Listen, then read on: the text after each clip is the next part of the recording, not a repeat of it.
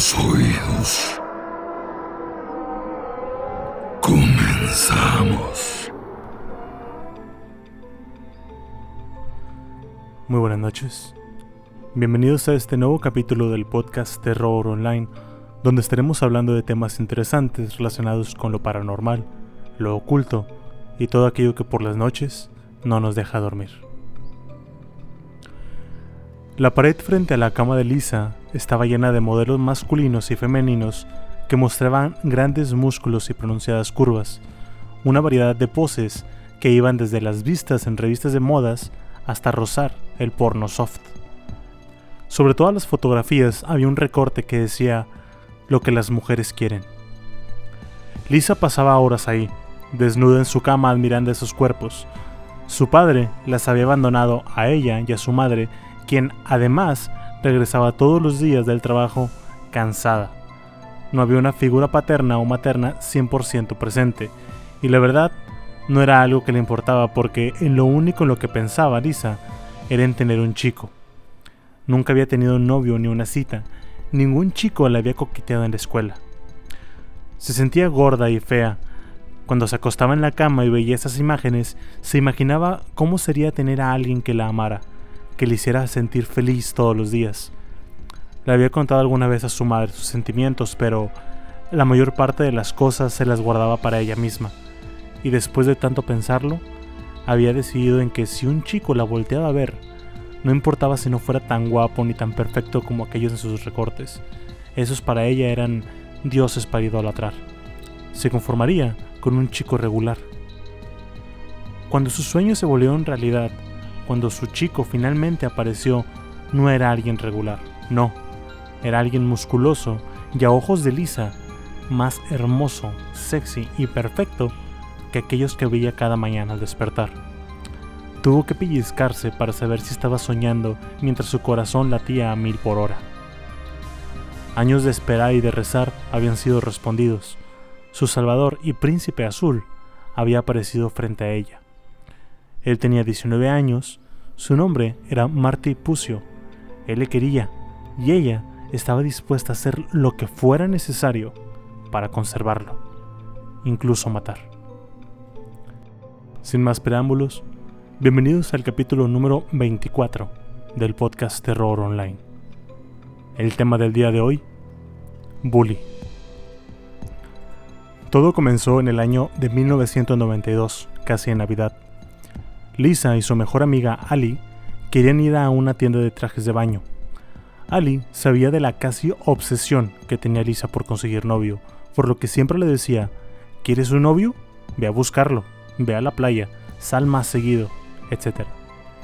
El problema es que Lisa siempre se había sentido gorda, por lo que salir no era una opción. La intención de Ali al comprar trajes de baño era encontrar ese traje que le diera un poco de confianza a su amiga, y finalmente, después de varias horas de estar probando y probando modelos, consiguió el suyo. Ali tenía 17 años, uno menos que Lisa, pero a pesar de ser tan joven, se veía mucho mayor. Era una persona que se preocupaba por sus amigos, era extrovertida y a un punto muy a su favor es que tenía dinero. El traje de baño había costado casi 100 dólares y Ali lo había pagado sin que le doliera el codo. Siguieron caminando por el centro comercial donde se ubicaba la tienda de trajes de baño hasta llegar a un local parecido a un Subway, un local donde te hacen sándwiches y todo el show.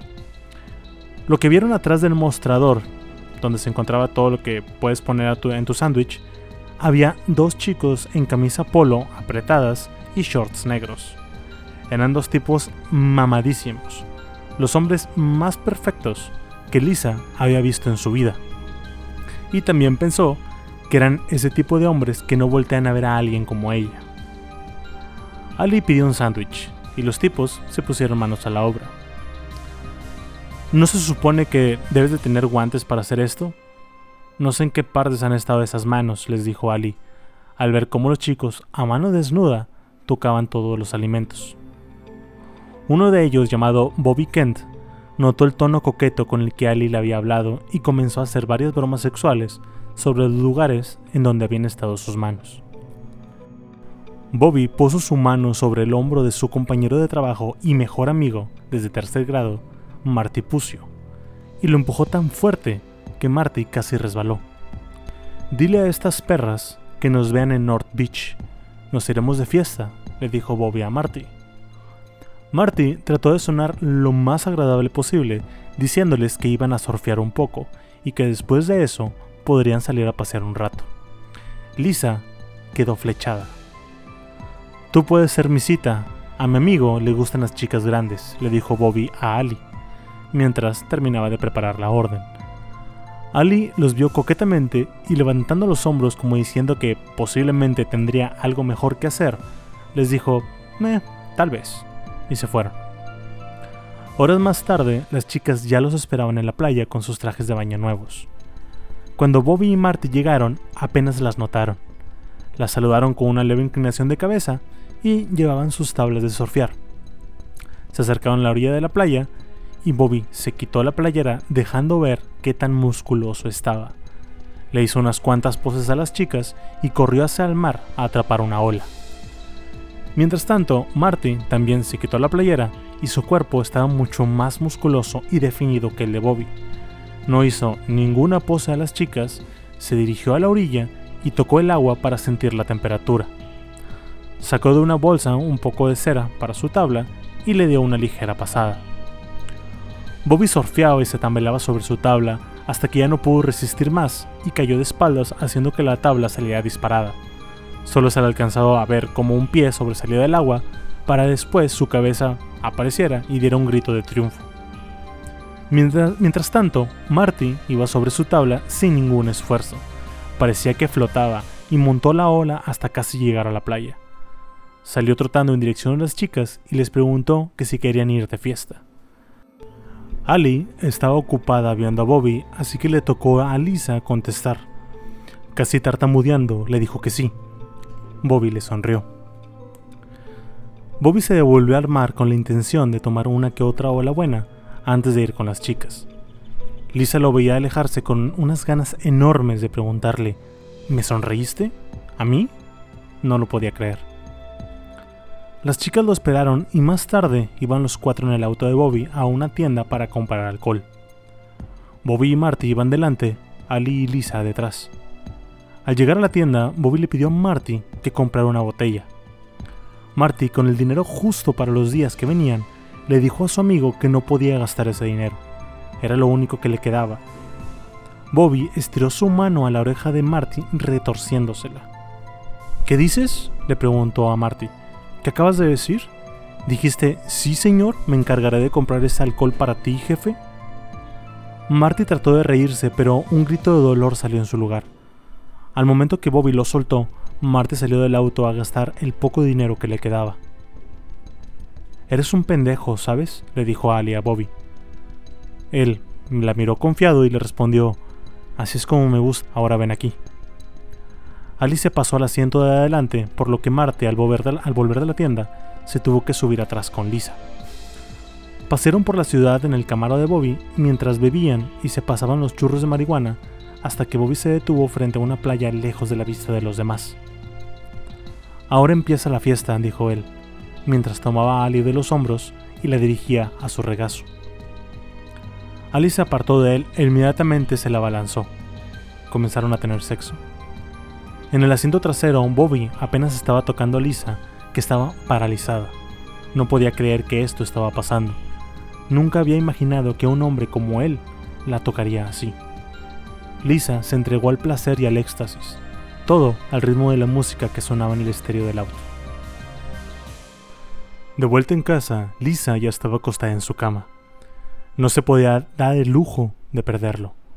Eso significaría estar sola de nuevo, y eso para ella era mucho peor que morir. Su amor por él fue instantáneo y salvaje. Era su vida y su muerte. Al día siguiente, Lisa bajó de su habitación y lo primero que hizo fue contarle a su madre que tenía un nuevo novio. Maureen, la mamá de Lisa, estaba ya sorprendida de ver a su hija tan radiante, tan segura de sí misma. Desde el abandono de su padre, Lisa no era más que un huésped más en esa casa. Tienes que conocerlo, mamá, le decía Lisa. Los días pasaron y finalmente lo llevó a su casa a conocer a su madre. Marty le oía la mirada de Maureen, estaba ansiosa de hacerle mil preguntas. ¿Trabajas? ¿Estudias? ¿Vienes de buena familia? Quería saber con quién se estaba metiendo su hija. Maureen había tenido la esperanza de que su hija se consiguiera un hombre que la mantuviera, porque desde hace algún tiempo Lisa no estaba asistiendo a la escuela. Era una vaga que vivía del sueldo de su madre. Maureen estaba hasta cierto punto de acuerdo con esto, porque nunca le había reclamado, pues pensaba que se podría tratar de una fase, pero si se daba la oportunidad de que alguien más la mantuviera, pues vénganos tu reino. Lisa incluso adquirió un Viper. Algunos de los que me están escuchando puede que sean muy jóvenes para saber qué es un Viper, así que se lo resumiré a que era un localizador que mandaba mensajes. En esos tiempos estaban muy caros y Maureen pagó por él. Una noche, Maureen le dijo a su hija, Lisa, nunca creí que alguien pudiera estar tan enamorado. Lisa vio a su madre y la abrazó lo más fuerte que pudo. Maureen no podía hacer otra cosa más que esperar lo mejor. Un mes después, Maureen estaba guardando unas cosas en el closet cuando vio a Lisa pasar con el teléfono. Estaba hablando con Marty. Nunca me vuelvas a pegar, decía Lisa en el teléfono. Maureen escuchó esto y entró a la habitación. Le quitó el teléfono de las manos y le gritó a Marty. ¿Le pegaste a mi hija? No hubo respuesta. ¿Le pegaste a mi hija, sí o no? ¿Es acaso una pregunta difícil para ti, Marty? La voz de Marty, furiosa desde el otro lado del teléfono, le contestó que lo único que podía decir es que ella, o sea, Maureen, era una cerda, al igual que su hija. Maureen le colgó el teléfono y volteó a ver a Lisa, que estaba ya metiendo ropa en su maleta. Lisa, ¿qué haces? ¿A dónde vas? Voy con él, mamá. Sus papás no estarán por una semana. Me quiere ahí. Lisa tomó sus cosas y casi empujó a su madre para salir. ¿Qué hay de tu trabajo? Renuncio, gritó Lisa mientras se subía al auto que le llevaría a la casa de Marty. Solo quiero estar con ella, ma. Por otra parte, déjenme hablarles un poco de Marty Pucio y Bobby Kent. Se conocieron, como les dije, antes del tercer grado, cuando Bobby fue elegido como el rey de la clase en cuanto al bullying se refiere. Marty se había de alguna forma sentido atraído a la forma de ser de él. No en una manera homosexual ni nada por el estilo, sino que desde el momento en que lo vio, pensó que sería demasiado cool ser su amigo. Bobby sintió lo mismo desde el día en que se vieron en la primaria y anduvieron juntos para todos lados.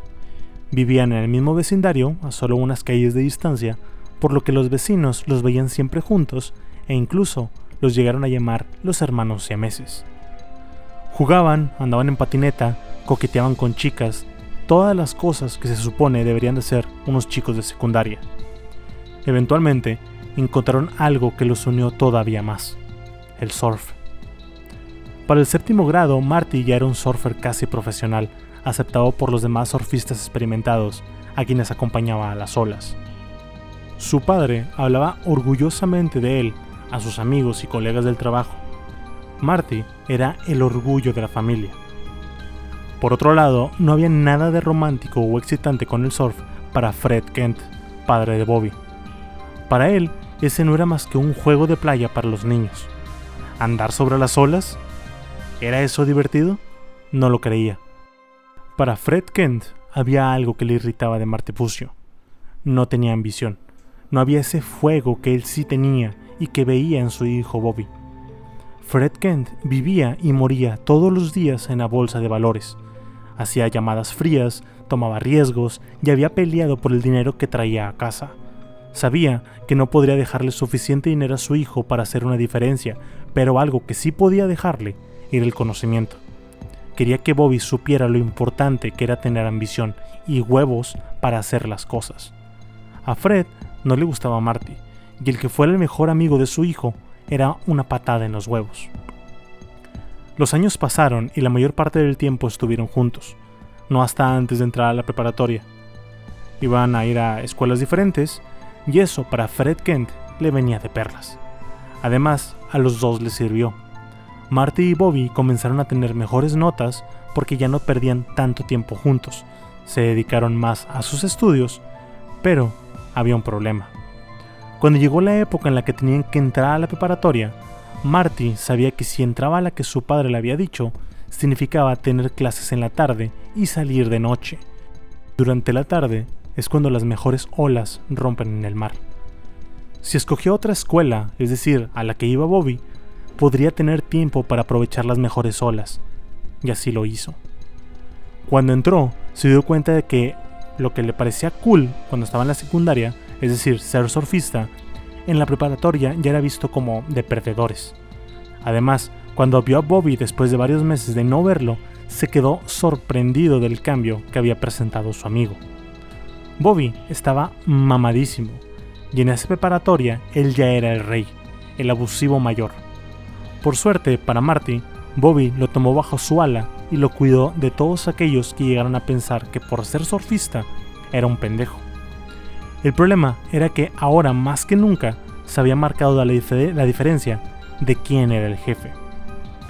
Bobby trató de convencer a Marty de que se metiera al gimnasio al que estaba yendo.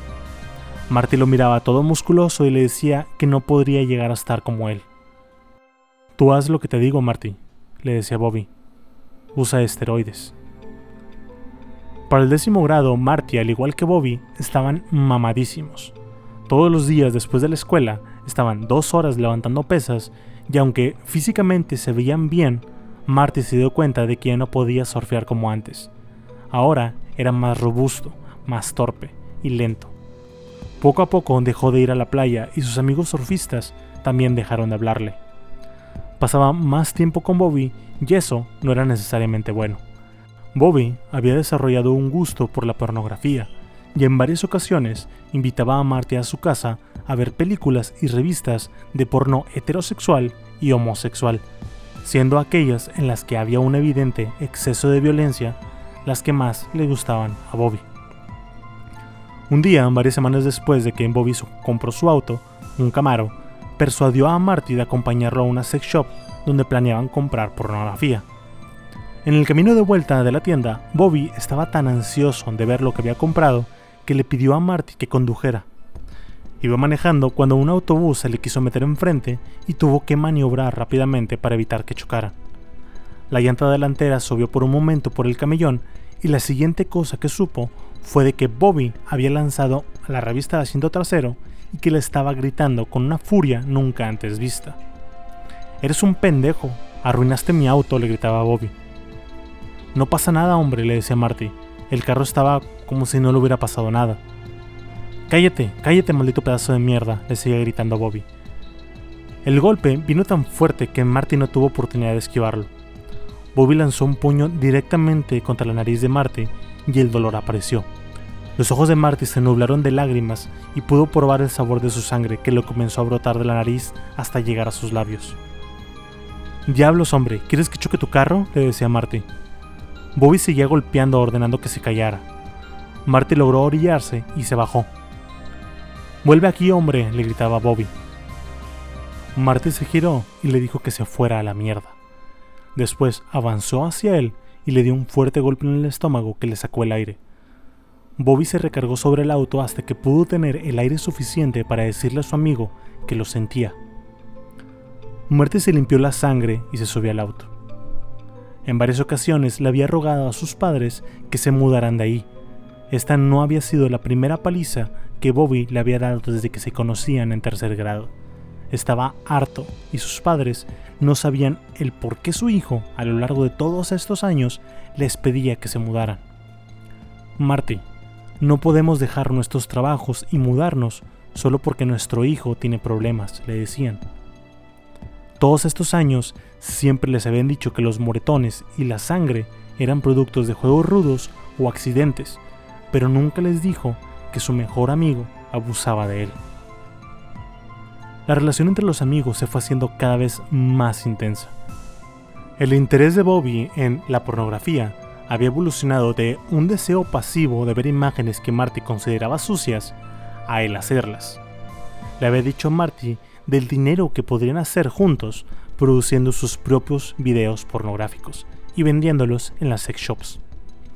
Bobby estaba especialmente interesado en sexo homosexual, La idea no era que ellos protagonizaran estas cintas, al contrario, iban a contratar a alguien. Marty y Bobby comenzaron a ir al Copa, un cabaret y disco gay en la que cada noche muchos chicos, en su mayoría menores de edad, subían al escenario a bailar y a mostrarse ante los posibles clientes. Tuvieron que hacerse pasar por una pareja homosexual para pasar desapercibidos, y Bobby le comenzó a decir a Marty que subiera al escenario a bailar. Marty obviamente no quería, pero Bobby lo presionó diciéndole que de esta forma podrían atraer atención de algún gay para convencerlo de participar en su película.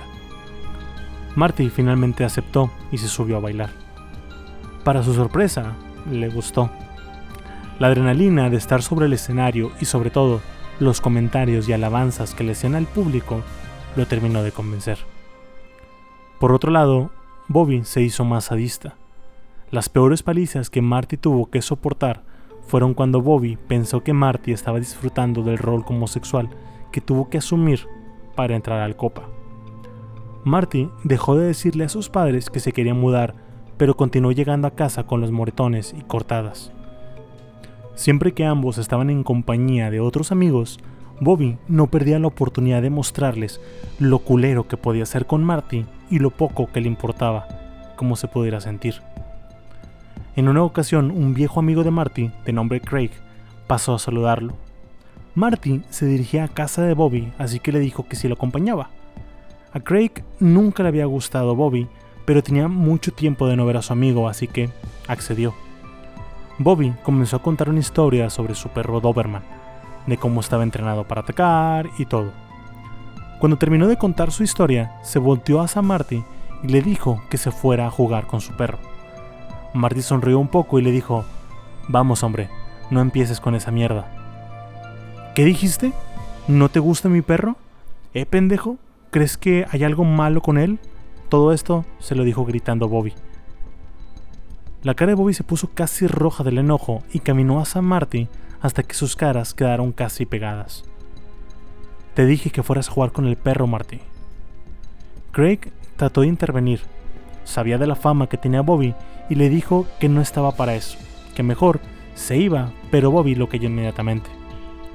Finalmente, Marty accedió Dejó caer su barbilla al pecho como un niño pequeño y caminó hacia el patio de su casa. Craig escuchó el metal de la puerta abriéndose, el ladrido del perro y después los gritos de Marty. Unos momentos después, Marty volvió cojeando, sus tobillos y pantorrillas estaban rasgados y sangrando. Craig se fue a la chingada de ahí. Cuando Marty y Bobby no estaban hasta la madre de esteroides, es decir, bien agresivos, eran los mejores amigos diseñaron una rutina algo repulsiva, dependiendo de la audiencia, para conseguir a su actor porno. Un día iban en el cámara de Bobby y pararon en un drive-thru de McDonald's. Un drive-thru es donde pides sin bajarte del auto. Una guapa adolescente lo recibió y después de darle su orden, les preguntó si era todo lo que necesitaban. Marty con una voz seductora le dijo, No, baby, hay algo más. Me preguntaba si podías poner estas papas fritas bajo tu falda y orinarlas un poco por mí. La chava se quedó de... ¿Qué? ¿Disculpa? Me gustan más mis papas fritas orinadas por una chica tan guapa como tú. La chava, en lugar de ofenderse, lo miró de vuelta, le sonrió y le dijo que era un pervertido con un tono coqueto. Marty supo en ese instante que había picado el anzuelo dijo lo que seguía en el guion del acto. Sí, soy un pervertido, comenzó diciendo. Dime, ¿conoces a algún hombre igual de pervertido que yo para que juguemos en mi casa? Un compañero del trabajo de la chava estaba escuchándolos. Era abiertamente gay, y cuando vio la oportunidad de meterse con un tipo tan musculoso y guapo como lo era Marty, saltó hacia adelante diciendo que él quería. Se pasaron los teléfonos, se llamaron y se pusieron de acuerdo para verse.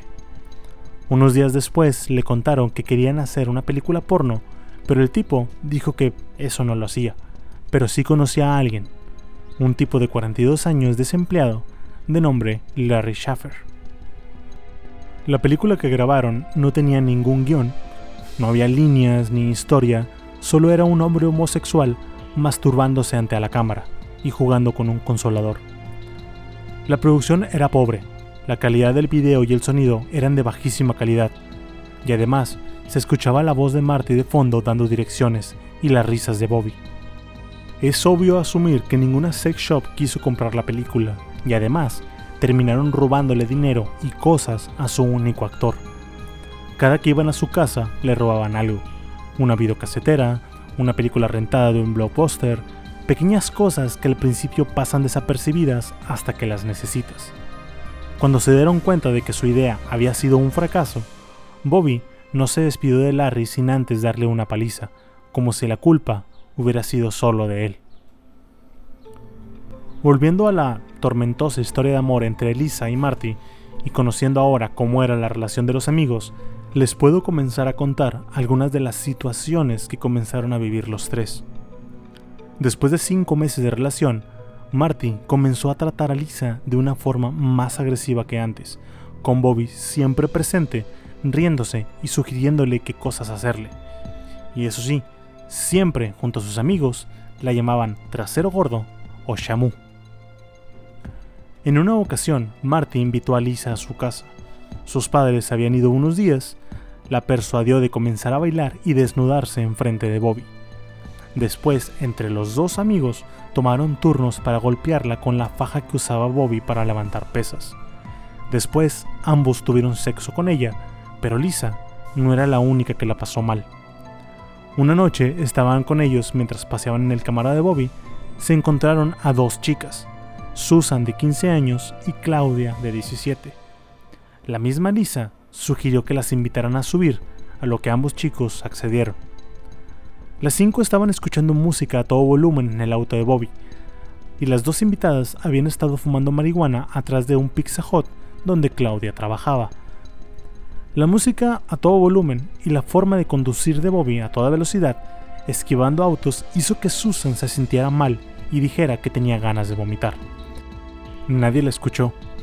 Pegó su espalda a su asiento hasta que no pudo contenerlo más. El movimiento del carro provocó que unas cuantas gotas de vómito cayeran en la cara de Bobby, que inmediatamente giró el auto estacionándose en una zona residencial. La sangre le hervía y las venas en su frente se le saltaron. Maldita sea, le gritaba Marty. Esta perra me vomitó encima y me entró en la boca. Bobby parecía más asustado que enojado pensando que nunca se iba a poder limpiar ese vómito. Marty se bajó del auto, fue al asiento trasero y jaló a Susan fuera del auto, azotándola contra el pavimento.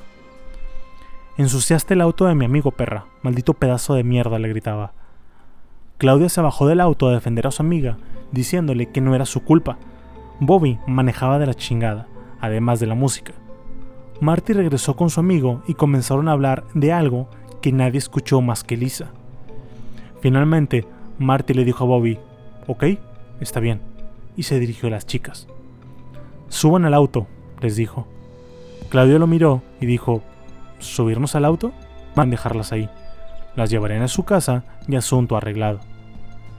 Claudia miró a su alrededor y vio que no había peligro. Como les digo, era una zona residencial, así que le dijeron que no, que preferían quedarse ahí. Algo les decía que no era buena idea subirse a ese auto. Que se suban al pinche auto, les gritó Marty. Lisa se bajó y fue con Claudia. La tomó del hombro y la apartó del grupo. Le dijo, no te subas al auto. Bobby quiere que Marty te lleve a algún lugar apartado para poder hacerte cosas.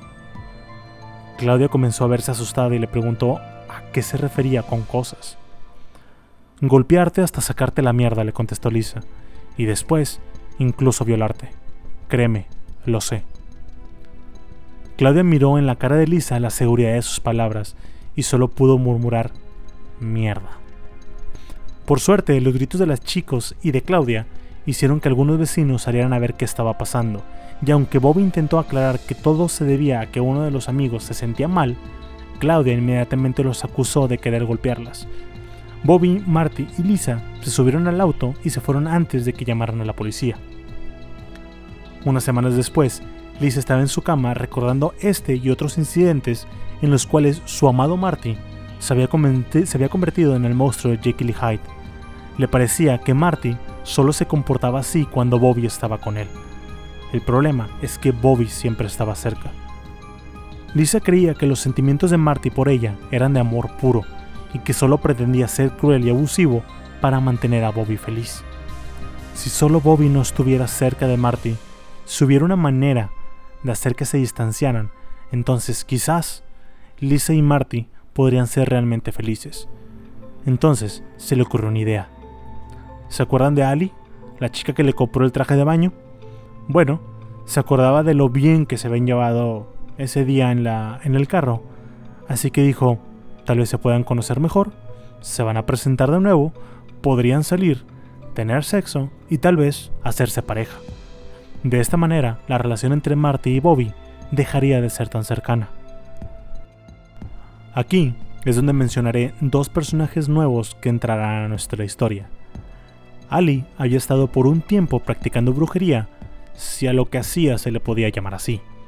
Había estado entrando a cementerios con dos amigos suyos, Donny Semek y Heather Swallers, y ahí tenían sexo, se drogaban, recitaban juramentos de sangre y rituales que encontraban en revistas de 5 pesos.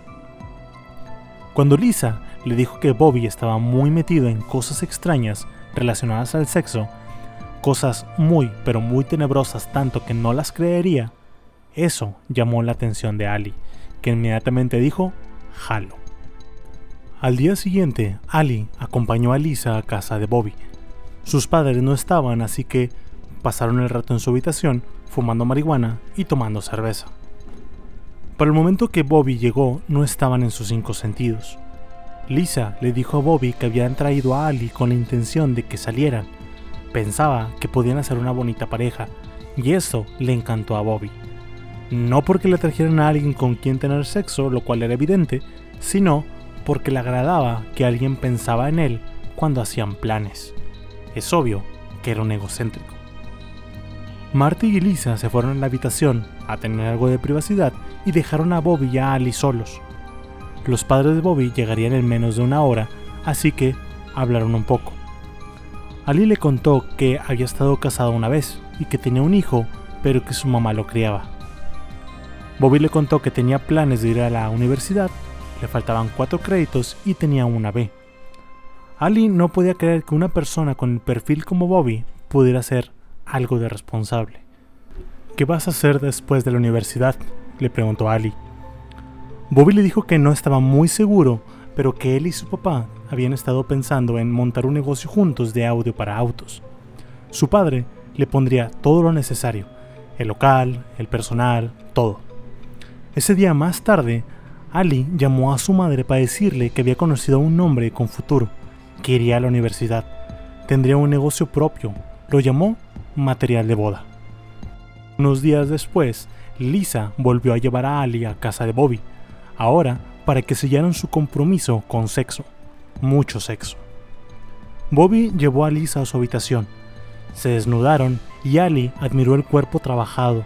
Todo iba bien hasta que la videocasetera se encendió y proyectó una escena de sexo homosexual donde un hombre penetraba a otro. Es asqueroso, dijo Ali, apágalo. Bobby la ignoró. Oh, vamos, bebé. Le puedes decir a papi. Sé que esto te prende, le dijo. Es asqueroso, dijo Ali, y volteó hacia abajo.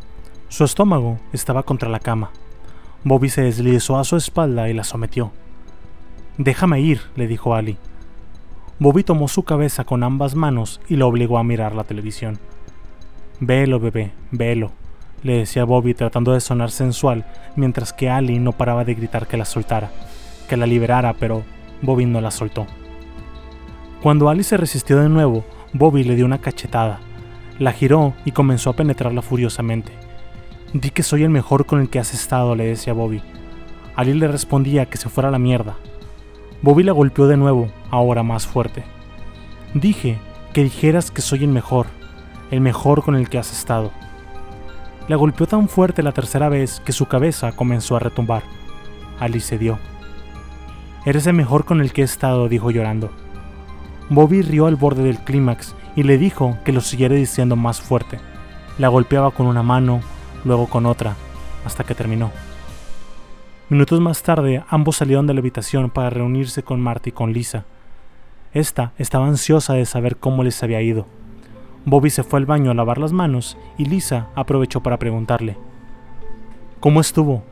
Es un cemental, ¿verdad? Más bien como un maldito maricón, le dijo Ali. Es un pendejo. El maldito me violó.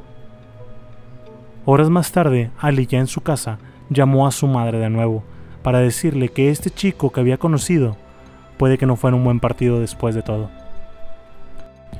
Después de unos días, Lisa se encontraba en el baño de su casa, llorando.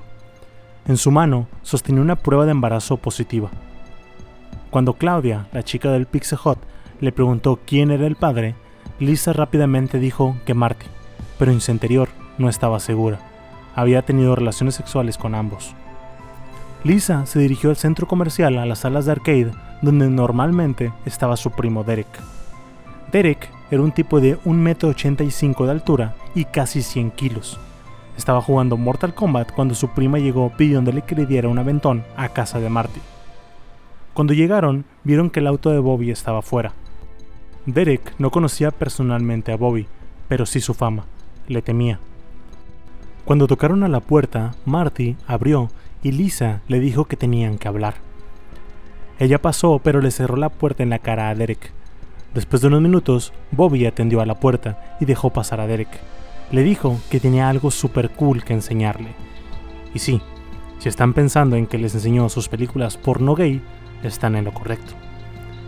En la pantalla de la televisión se veía a un Larry Schaffer de cuarenta y tantos años jugando con un consolador. Derek sintió como el estómago se le revolvía y dijo que era asqueroso. La respuesta de Bobby era la que todos ya esperábamos. Le cuestionó gritando el por qué no le gustaba su película. Le dijo a Derek además que era un negocio que estaban haciendo Marty y él, con el cual estaban ganando mucho dinero, lo cual era una mentira. Derek decidió esperar afuera y camino a la salida escuchó a Marty gritándole a su prima que consiguiera el dinero para realizarse el aborto. Cuando finalmente los vio, Lisa gritaba y Marty la tomaba de las muñecas para someterla. Derek intervino rápidamente y con su estatura y peso intimidó a Marty y se llevó a su prima de ahí, no sin antes empujar a Bobby para lograr salir. Maldita sea, Lisa. Esos dos están enfermos, le dijo Derek. ¿Por qué no le dices que se vaya a la chingada y listo? No necesitas esa mierda. Nadie la necesita. Lisa se quebró y comenzó a llorar. Le pidió a su primo que le llevara de vuelta al centro comercial y después de discutir porque Derek la quería llevar a su casa, finalmente cedió y la dejó ahí. ¿Por qué querías venir aquí y no a casa, Lisa? le preguntó Derek. Marty me dijo que consiguiera el dinero para el aborto yo misma, y eso voy a hacer. Después de varias horas de mendigar dinero a las personas, solo juntó 9 dólares regresó a su casa y su madre, al verla así, se volvió loca. Comenzó a tirar cosas, maldecir y finalmente le advirtió a Lisa que le hablaría a alguien para que le diera una paliza a Marty. No, mamá, le dijo Lisa, yo lo amo, no le hagas daño a Marty. No te entiendo, Lisa, le dijo su madre. Simplemente no entiendo qué pasa contigo y creo que no lo quiero saber. Su madre le dijo que se subiera a su habitación a darse un baño antes de dormir, pero Lisa solo se acostó en su cama y lloró hasta que el sueño la alcanzó. Al día siguiente en su mente pensaba solo una cosa.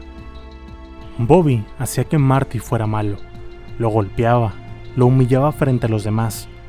Marty era diez veces mejor surfista de lo que Bobby podía llegar a ser, pero Bobby estaba aferrado a mostrarle a los demás en la playa que él era el jefe, y Marty solo su perro faldero. Marty era malo solo porque Bobby se lo pedía, porque le temía. Marty no sería así si Bobby no estuviera. La otra cara de él saldría a la superficie, el joven dulce que le había murmurado a su oído una vez que la amaba mientras hacían el amor. Ese día llamó a Marty. Después de 10 minutos dejando el teléfono sonar, finalmente le contestó. ¿Qué quieres? preguntó Marty. Quiero verte. Hubo unos cuantos segundos de silencio y finalmente Marty le dijo que lo sentía. Necesito verte, dijo rápidamente Lisa. ¿Conseguiste dinero? Lisa le dijo que había conseguido 9 dólares y un aborto costaba 350, pero Lisa dijo tener un plan y de eso tenían que hablar. Cuando ambos estuvieron en la playa, Lisa le preguntó, ¿Crees que Bobby es raro? Marty se quedó pensativo un momento y finalmente dijo que sí. Un poco y que con eso. ¿Por qué dejas que Bobby te golpee? le preguntó Lisa. ¿Por qué dejas que te humille y haga todas esas cosas que no quieres hacer? Marty al principio no quiso hablar, pero después de que Lisa le dijo que lo amaba y que no permitiría que Bobby lo tratara así de nuevo, decidió abrirse y contarle todo. Le dijo que así había sido desde que se conocieron. Siempre lo hacía menos, que tenía años rogándole a sus padres que se mudaran, pero nunca pudo escapar de Bobby. ¿Y no hay alguna otra forma de pararlo? ¿De evitar que te siga molestando? le preguntó Lisa. Marty riendo le dijo jugando que sí, que podrían matarlo y ya. Lisa lo miró fijamente y le dijo con total seriedad, en eso estaba pensando. La idea al principio le pareció una broma a Marty, pero conforme le hablaban, el escenario de una vida sin Bobby no le parecía tan mala. Él posiblemente terminaría repartiendo pizzas para sobrevivir porque había abandonado la escuela mientras que Bobby iría a la universidad y después montaría su negocio. ¿Por qué a Bobby le iría bien cuando realmente era una mierda de persona? Bobby tenía esa habilidad para hacer un asco frente a todos, pero cuando hablaba con los adultos, los padres de sus amigos o cualquier otra persona mayor, era el hijo modelo. Y eso, eso encabronaba demasiado a Marty. Conforme más hablaban del tema, Marty se veía más motivado. Al principio le había dicho que estaba loca con un tono despectivo, pero ahora lo decía con admiración. ¿Dónde conseguiremos un arma? le preguntó Marty. Mi madre tiene una, le contestó. Marty se veía emocionado. Ese hijo de perra me ha maltratado, me ha humillado, me ha tratado como un trozo de mierda toda mi vida. Lisa lo detuvo, lo tomó de los hombros y le dijo con toda la seguridad del mundo, matémoslo. Ninguno de los dos había estado tan feliz en su vida. Horas más tarde, Lisa estaba en su casa y pensó en lo que estaba a punto de hacer. Era una tarea gigantesca para dos personas. Necesitaba ayuda y terminó llamando a Ali contándole todo el plan. Ali estaba emocionada. Pensó que esto iba a ser como la brujería que practicaba, mucho ruido y pocas nueces. No iba a pasar nada en realidad, pero iba a ser divertido. Donny Semek, el tipo que asistía a las sesiones de brujería de Ali en los cementerios, estaba sentado en el porche de su casa, súper drogado, acariciando a su perro cuando Ali llegó a su casa. Tengo algo que contarte, le dijo. Después de escuchar todo lo que estaba a punto de hacer, Donnie solo le pudo decir, Realmente no vas a hacer esto, ¿cierto? Esta mierda es pesada, Ali. Ambos se quedaron en silencio un momento y finalmente Ali le preguntó, ¿Vendrías conmigo? La invitación no le parecía muy atractiva a Donnie hasta que Ali completó la frase. Tengo algo muy bueno con lo que te puedes colocar, le dijo. No se diga más, jalo. Lo siguiente que hicieron fue ir al centro comercial buscando a Heather, su compañera de brujería. Heather, siempre por alguna razón que no conozco, se quedaba fuera del blockbuster viendo los carteles. Cuando Ali y Donnie llegaron en el auto, ni siquiera tuvieron que frenar completamente para decirle a Heather que subiera. ¿Qué pasa, perras? preguntaba Heather desde el asiento trasero. Donnie le pasó el gordo churro de marihuana que estaba fumando y le dijo, iremos a ayudar a Lisa a matar a un tipo. Heather se quedó pasmada por un momento tratando de sostener el cigarro y nada más dijo, cool. Mientras tanto, entre más hablaban Lisa y Marty sobre matar a Bobby, se sentían con más confianza. La idea de una vida sin Bobby Kent era genial. La actitud de Marty ante Lisa había cambiado. Ahora la trataba con respeto, la escuchaba con atención. La nueva pandilla se reunió en un Pizza Hut, el mismo en el que trabajaba Claudia, a discutir sobre cómo asesinarían a Bobby. Lisa comenzó a decirles a los demás que Bobby había violado a Ali. Donnie era casi novio de ella y no conocía esta información. La rabia se le notó en la cara. Lisa también contó lo que Bobby le había hecho. Anteriormente la había violado y dado una paliza tenía como hobby ir a una clínica donde abusaban físicamente de niños con retraso mental o alguna otra discapacidad, y que lo peor que hacía, a su parecer, era que trataba a Mart. ¿Y qué vas a hacer, Lisa? le preguntó Donnie. lo vamos a matar, contestó. Comenzaron a pensar en cómo lo harían. Sugirieron matarlo mientras podaba el césped, así parecería como un ajuste de cuentas, pero alguien los podría ver. Otra idea era entrar durante la noche y cortarle el cuello mientras dormía, pero entrar sin ser visto era algo casi imposible. Decidieron que lo mejor sería que Marty llevara a Bobby para decirle que Ali quería tener sexo con él. De esta forma lo llevaría a un lugar apartado donde no hubiera testigos. Como Donnie era el nuevo novio de Ali, tuvo que fingirse pareja de Heather mientras alguien más se chingaba a su novia. Marty llamó a Bobby y después de platicar un rato sobre sus temas y de quedar después para ir a levantar pesas, le dijo que Ali estaba con él y con Lisa, y que quería hablar con él. Le pasó el teléfono a Ali, quien le dijo que lo extrañaba, que había estado saliendo con otros chicos, pero que con ninguno había tenido lo que experimentó con él. Después de la rutina de ligue, Ali finalmente lo convenció. Lisa le dio el arma y esta se quedó de ¿Qué? ¿Por qué me la das a mí? Cualquiera de nosotros. Cuando esté a punto de terminar, le vuelas la tapa de los sesos, le dijo Lisa. Al principio, Ali le devolvió el arma a Lisa diciéndole que quien quería que muriera era ella, pero la terminó convenciendo y mostrándole que no pasaba nada si se colocaba la pistola en el elástico del top. Cuando Bobby llegó, Ali y Lisa se subieron a su auto. Marty le dijo que estaba cansado y que Lisa acompañaría a Ali porque tenía mucho tiempo de no verla. Sabía lo que iban a hacer y no le molestaba. Se iba a quedar en el asiento trasero mientras ellos hacían sus cosas.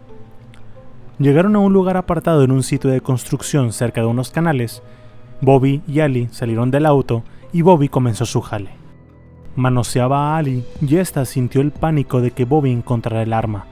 Era obvio que lo iba a hacer, así que huyó rápidamente hacia con Lisa, le dio el arma y le dijo que ella lo hiciera. ¿Qué carajos te pasa? le gritó Bobby.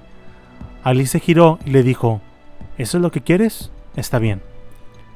Reanudaron la marcha, Bobby siguió toqueteándola, y cuando estos le dieron la espalda a Lisa, ella se acercó lentamente a ellos, sacó el arma y le empuñó hacia Bobby, esperando que no volteara y la viera. Esperó el momento en el que Ali bajara la cintura para darle un tiro limpio. Ahí estaba, la oportunidad perfecta. El arma le pesaba así que usó ambas manos. Pensó en lo mucho que deseaba verlo muerto, todas esas veces en las que Bobby abusó de ella y de Marty. Su felicidad estaba al alcance de jalar el gatillo. Dejó caer los brazos no pudo hacerlo. Horas más tarde, Heather y Donnie las esperaban en la casa de Lisa. ¿Lo mataron? preguntó Donnie. Lisa se acobardó, le dijo Ali. Lisa les dijo que no había sido así, que había pensado en algo cuando le estaba apuntando. Si le disparaba a Bobby, moriría, sí, pero la policía podía sacar la bala y después podrían encontrar el arma. No se podía deshacer de ella porque si la encontraban, Después la arrastrarían hacia su madre porque era un arma registrada. Necesitan ayuda profesional, dijo Donnie. Al día siguiente, Donnie llamó a Derek Kaufman, un tipo que, según tenía, una reputación de gángster. Tenía tratado las siglas CMF que significaban Crazy Motherfucker, y su historial decía que tenía varios delitos de robo de autos, robo a propiedad privada y portación ilegal de armas pero él se había tomado la molestia de agregar otros delitos que nunca había cometido para dárselas de tipo duro. Uno de estos rumores era asesinato. Un asesino era la persona perfecta para este trabajo. Cuando se vieron con Derek Kaufman, este le dijo que lo pensaran bien. Tenían que estar seguros de que lo que iban a hacer, porque esto era algo serio. Realmente tenía miedo y no quería hacerlo. Nunca había matado a nadie, pero los demás no lo sabían. Lisa estaba muy convencida, así que no pudo hacerse para atrás. Quedaron en que Kaufman les conseguiría armas y les daría tiempo en pensar en un buen plan. Cuando estuvieran listos, lo podrían ir a buscar, además tenían que juntar el dinero para pagarle a Kaufman. Esa noche, Lisa y Marty estaban acostados después de tener sexo. Marty fumaba un poco de marihuana. ¿Sabes cómo fue cuando fumé marihuana por primera vez? Le preguntó Marty a Lisa. Estaba en octavo grado. Mi madre me dijo que si alguna vez me atrapaba fumando marihuana, se moriría. Bobby tenía tiempo fumando y me molestaba con que yo lo hiciera. Finalmente, un día en la parada del autobús, Bobby me dio un poco. Estoy seguro que lo había combinado con algo porque era demasiado fuerte. No la pude soportar. Lo único en lo que podía pensar era en correr. Tiré mis libros y corrí. Bobby me siguió riéndose. Cuando llegué a mi casa, mis padres y mis hermanos no estaban. Subí a mi habitación, me tapé con las sábanas y me puse la almohada en la cabeza, tratando de que el mundo no colapsara a mi alrededor. Bobby me arrancó las sábanas y se quedó ahí parado frente a mí, riéndose. Aún lo puedo escuchar. ¿Sabes qué hice, Lisa? ¿Qué hiciste, bebé? preguntó Lisa. Me oriné encima, dijo Bobby. Lisa lo rodeó con sus brazos y trató de contener las lágrimas. Ese hijo de perra tenía que morir. Marty pidió a Bobby verse. Llegó a su casa y le dijo que Ali tenía ganas de verlo de nuevo. Al principio no le pareció buena idea. La última vez que se vieron había estado bien, pero también había sido un poco raro, aunque al final aceptó. Cuando Marty giró para irse, Bobby se le acercó por detrás y deslizó su mano alrededor de su cuello y le dijo, Eres mi mejor amigo, Marty. Marty estaba incómodo. En situaciones como esta, Bobby haría algo como ahorcarlo o tirarlo al suelo, pero en esta ocasión retiró el brazo gentilmente y le dio una nalgada a Marty. Te veo después, bro, le dijo. Eran casi las 10 de la noche. Derek Kaufman no había alcanzado a conseguir las armas que necesitaban. Les había pedido que trajeran ellos algo y a cambio estaba dispuesto a ir con ellos para darles asesoría. Sí, literal, asesoría de un asesinato. Las armas con las que contaban era un bat de aluminio que consiguió el primo de Lisa, o sea, Derek, el otro Derek, un cuchillo de cazador que había traído Donnie y una tubería de cobre que había traído Marty. Marty le enseñó al sicario esta arma y le preguntó si funcionaba. ¿Para matarlo? Claro, ¿Y lo golpeó en la frente o en la nuca? le preguntó Marty. No importa, dijo Kaufman. Solo dale duro. Recuerda que no es una pelea. No tratas de hacerle daño, tratas de matarlo. Además de la tubería de cobre, Marty había conseguido un cuchillo de buzo. Se le mostró al sicario y este solo dijo, cool. Se subieron a sus autos. Marty y Liz en la parte de adelante del carro de la mamá de Marty y los dos Dereks en el asiento trasero. En el auto de Ali, Heather y Donnie fingían ser novios en la parte de atrás. Siete personas con un plan en mente. Al llegar a la casa de Bobby, Marty se bajó del auto y lo saludó. ¿Qué hay de nuevo, amigo? lo saludó Marty. Tú dime, dijo Bobby señalando con la cabeza a los autos. ¿Quiénes son esos pendejos? Solo son algunos amigos que Ali trajo de Palm Bay, le dijo Marty. Pero qué chingados, dijo Bobby. Creí que esta perra quería tener sexo conmigo. Marty le dijo que solo eran amigos y que Ali quería ver qué auto era más veloz, si el suyo o el de la mamá de Marty. Lo cual le pareció una idea muy pendeja a Bobby, pero lo tomó más como burla. Quería ver cómo humillaban a su amigo. Subió al auto de Ali y vio a Heather y a Donnie atrás. Le pasó la mirada de arriba abajo a Heather y le dijo que después seguiría a ella. Le pidió a Ali que cambiaran el lugar, él manejaría. Manejaron por un rato, y Bobby puso la música a todo volumen. De pronto, apagó la música y se dirigió a Heather y a Donnie. ¿Por qué están aquí? ¿De qué se trata? Donnie no sabía qué contestar. Ali se, se le adelantó antes de que todo pareciera más sospechoso. Dijo que solamente quería que sus amigos conocieran el partidazo de tipo con el que estaba saliendo que quería que se divirtieran todos juntos. ¿Divertirse? ¿Llamas a esto divertirse? decía Bobby. Yo creo que todo esto es una mamada. Así, literal. Heather se inclinó hacia adelante y trató de parecer amigable. Le preguntó a Bobby cuál era su definición de divertirse. Bobby la miró un poco por el retrovisor y le preguntó, ¿Eres también tú una zorra, Heather, como tu amiga junto a mí? Más vale que cuides tus palabras, amigo, dijo Heather. Si no, mi novio aquí se podría enojar. Bobby miró a Donnie y le dijo, ¿Quién? ¿El pendejo este que está junto a ti? Finalmente llegaron a la orilla del canal, el mismo lugar en el que habían ido antes. Todos le dieron privacidad a Ali y a Bobby mientras afinaban los últimos detalles de su plan. Necesitamos una señal, dijo Kaufman. Volteó a ver a Heather y le dijo que avanzara lentamente hacia ellos. Cuando estuviera cerca y viera que el momento era oportuno, que dijera, ¿hay cocodrilos por aquí?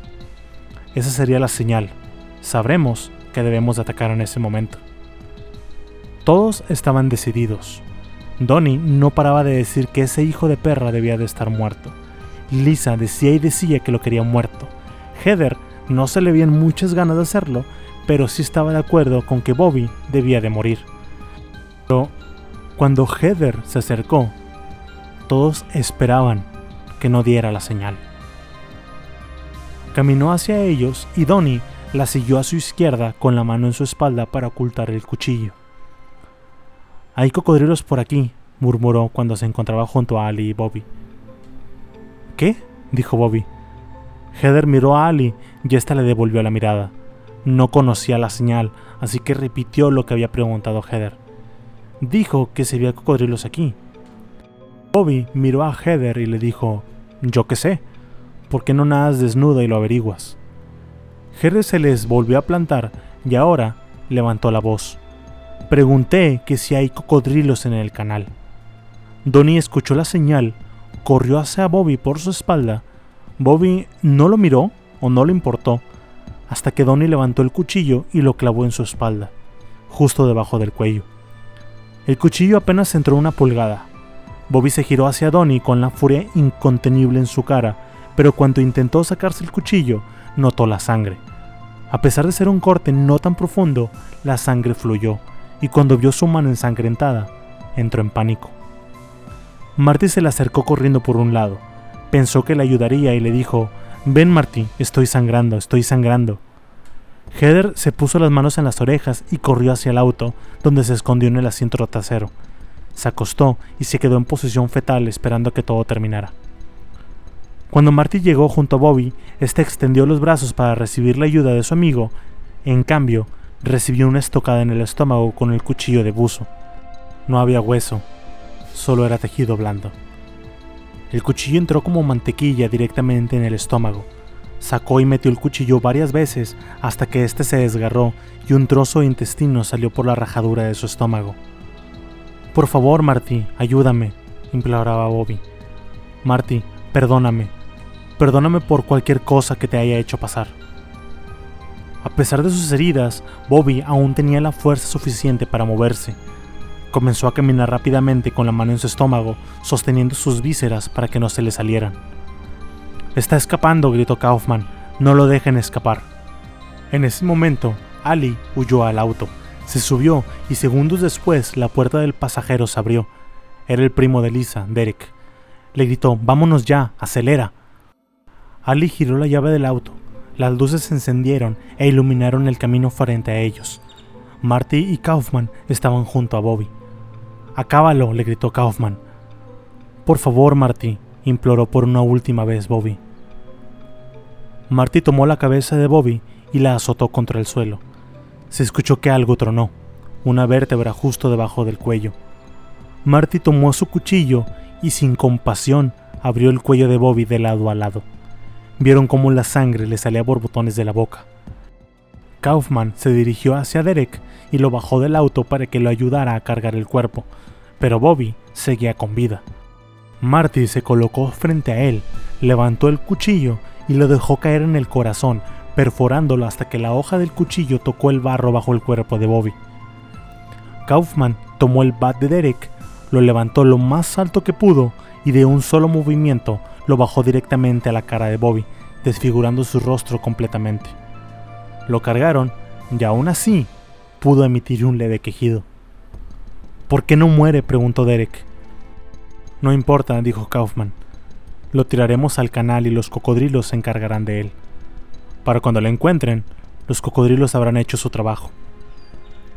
Después de tirar el cuerpo, se pusieron de acuerdo de ir a South Beach con el propósito de organizar sus coartadas.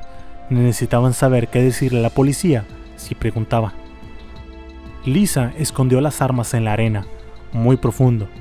Cuando vio que su tenis tenía sangre, entró en pánico.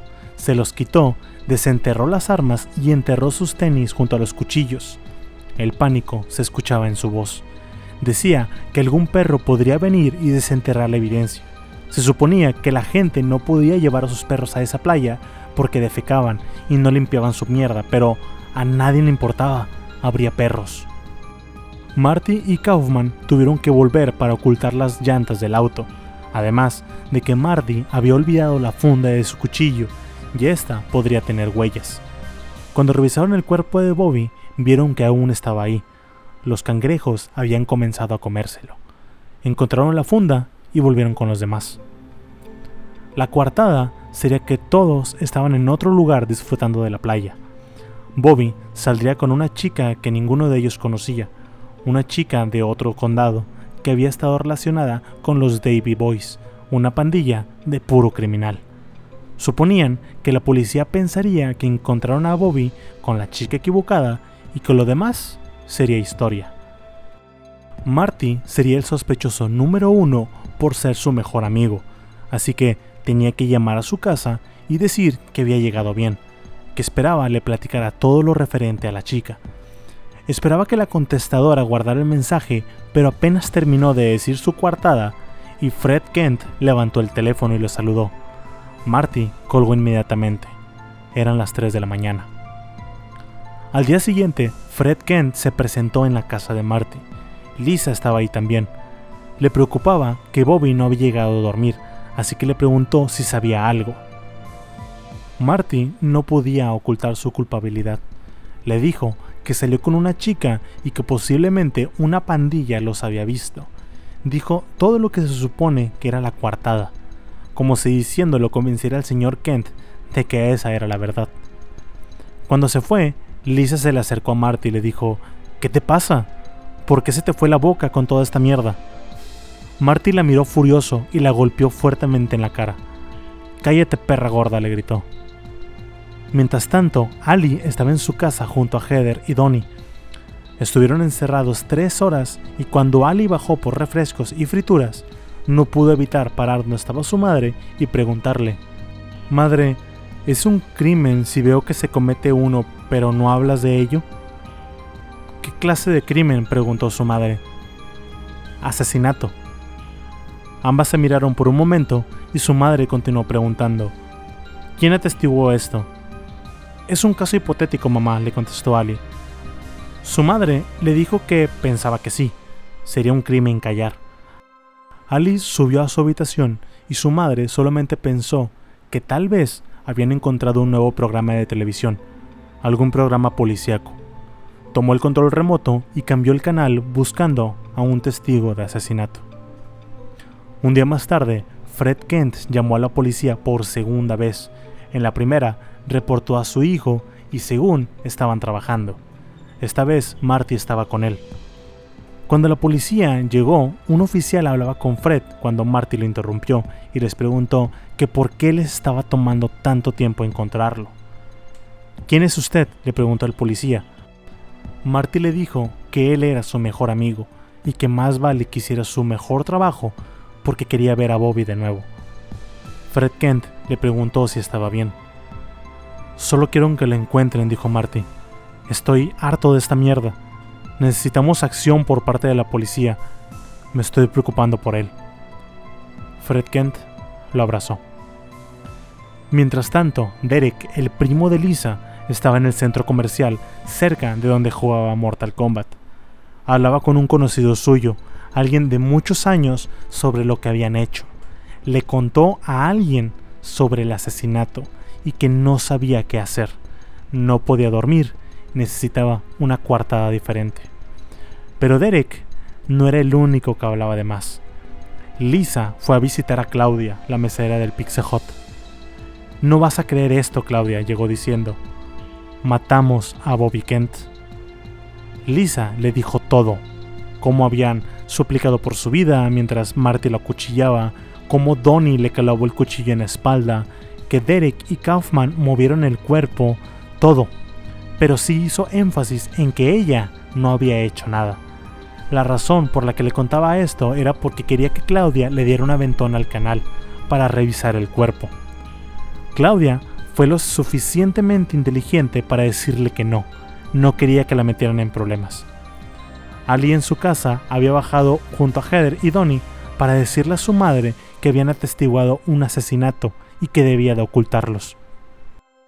Cuando la madre le preguntó que en dónde, Ali dijo que en un departamento. Y ahí fue cuando su madre se dio cuenta que esto era solamente una excusa para darle a Ali un lugar donde vivir.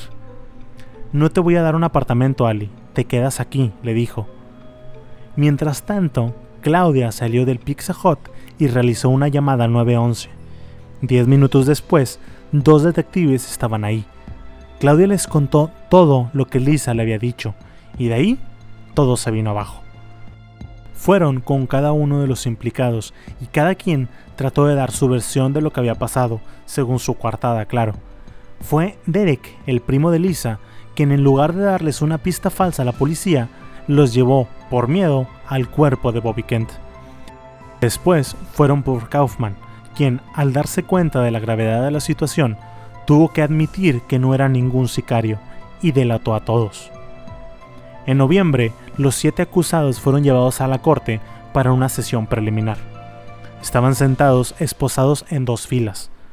Para el grupo de personas presentes, los acusados no se veían como una amenaza. Solo familiares de los acusados, dos cadenas de televisión y un par de veteranos estaban en la sala. No había más espectadores. Si es niño, le pondré Marty, le dijo Lisa a Marty, con su ahora abultado vientre. ¿Me mandarás una fotografía? Heather, quien estaba separada de Lisa por Ali, le dijo, ¿te van a dejar salir para tenerlo? Lisa la miró con odio. Cállate, perra, no eres más que una soplona, ya sabemos que hiciste un trato. La cara de Heather se sonrojó, pero no dijo nada más. Alice volteó a verla y dijo, ¿Es eso cierto? Diablos, Ali, ¿no lo sabías? dijo Marty. Esa perra y Dumbo aquí, señalando a Derek. Estos dos nos delataron para salvar sus traseros. Si no, no estaríamos aquí. Kaufman, también esposado, se dirigió a Derek y le dijo que lo lamentaría. Lisa lo defendió diciéndole a Kaufman que se fuera a la chingada, que ella había hecho suficiente para destruir su vida. Donnie, que nadie, nadie había dicho nada, comenzó diciendo que él no tenía por qué estar ahí, él no había hecho nada. Marty rió y le preguntó que entonces cómo le llamaba a la puñalada que le había dado a Bobby en la espalda. De pronto, los siete se acordaron de que en el cuarto en el que estaban, todos los asistentes se habían quedado en silencio. Los estaban mirando. Heather Swathers fue declarada culpable de homicidio en segundo grado, sentenciada a pasar siete años en la prisión Salió en libertad en febrero del 98. Derek Sviro fue declarado culpable de homicidio en segundo grado, sentenciado a pasar 11 años en la prisión. Salió en libertad en octubre del 99. Alice Willis, o Ali, fue declarada culpable de homicidio en segundo grado y sentenciada a pasar 40 años en prisión y 40 años más en libertad condicional. La sentencia fue reducida por una apelación a 17 años y salió en septiembre del 2001, pero aún está en libertad condicional.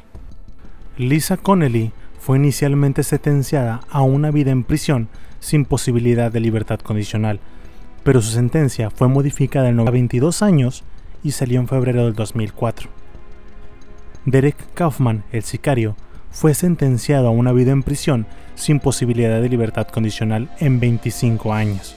Además, una condena de 30 por conspiración. Sigue en prisión.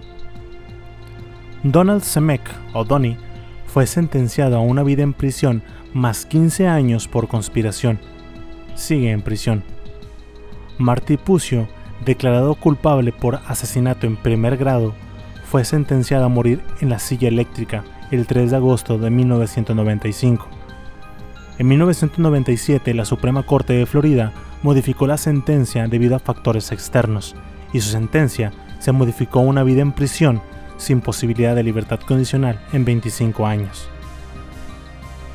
Bobby Kent no era una monedita de oro, no era una persona buena ni nada, pero les pregunto, ¿merecía lo que le hicieron?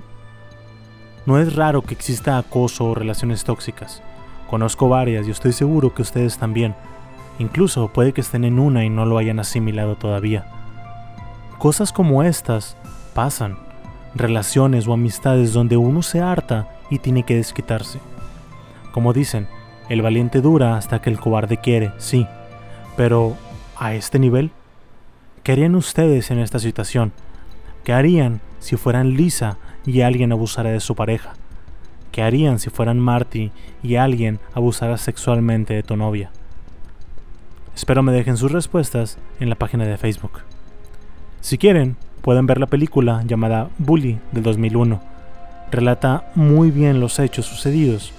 Los diálogos se respetaron muy bien, incluso si no han visto la película, se van a dar cuenta que varias cosas que dije las dicen ahí también.